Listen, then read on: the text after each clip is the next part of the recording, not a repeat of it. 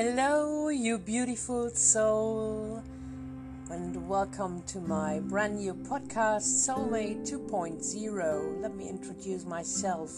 My name is Mikey. I'm a spiritual healer and mental and consciousness coach. Today's topic is soulmate, like the podcast is called.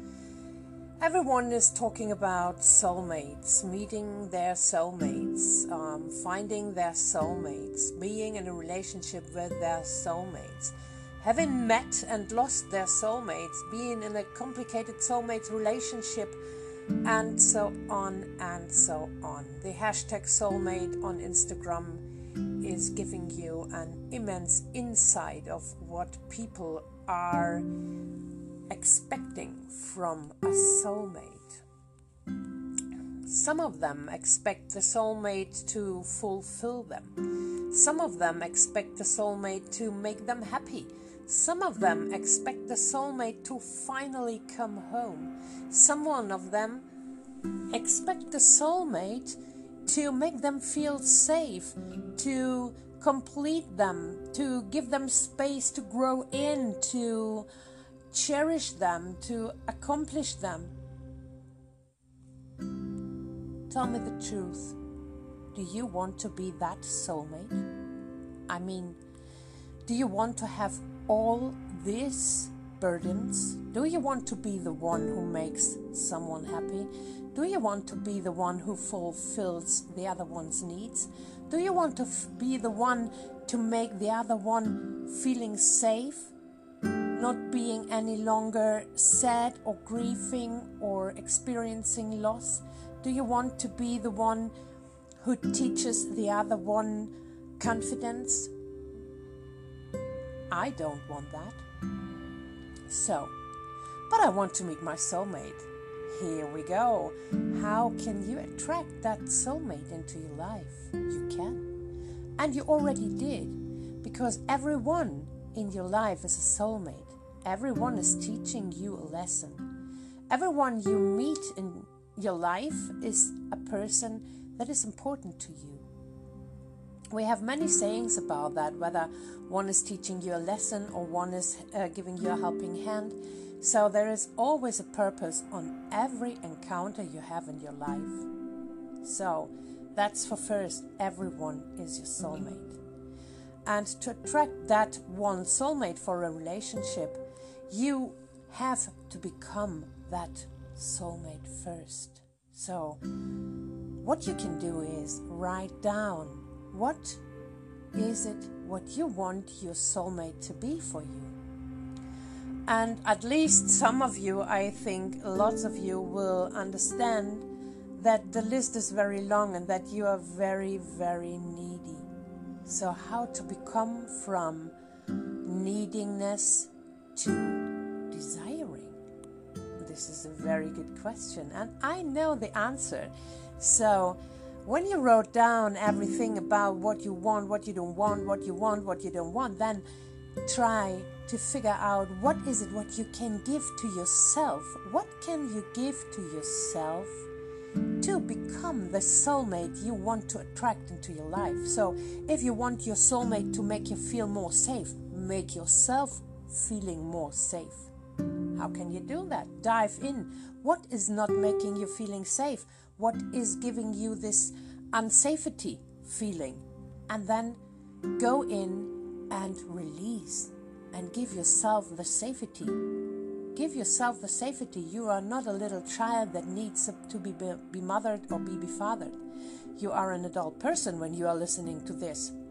At least I assume that. And try starting to give yourself the safety you are looking in your soulmate for. And then look further. What is what is the next thing you want them to fulfill? And then step by step start becoming the soulmate you want to attract. This is what you can do to attract really a soulmate into your life by first being your own soulmate. First, meet your soul and connect to your soul, heal your soul, then you are ready for your soulmate. You will meet certain people because they are aligned to certain things in your life, to th- certain stages in your life, but they will not be that soulmate you are looking for. They are teaching you another lesson. And every time you are trying to force something that is not in alignment, then you are in a so called resistance. And then you create or nothing or the opposite of what you want. So, if you feel a resistance in calling in your soulmate, the person you want, then try to call in less. Try to do the things that are effortless for you. And then you will see as soon as you let go of the resistance of what you are trying to drag into your life, then you will get it.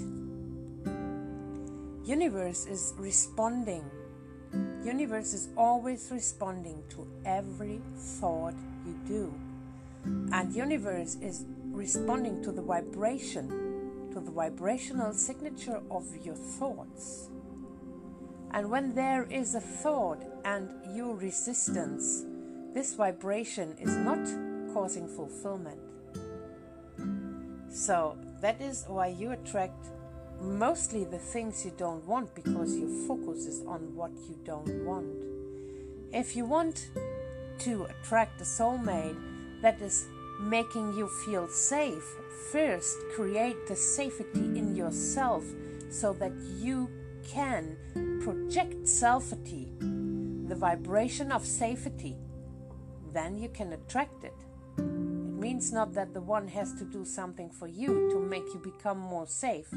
You have to vibrate in the vibration of safety to attract the one who makes you feel safe. Does it make sense to you? Soulmate. Every one of us wants their soulmate. The only thing I can say to that is work on it and become the soulmate you want to attract into your life.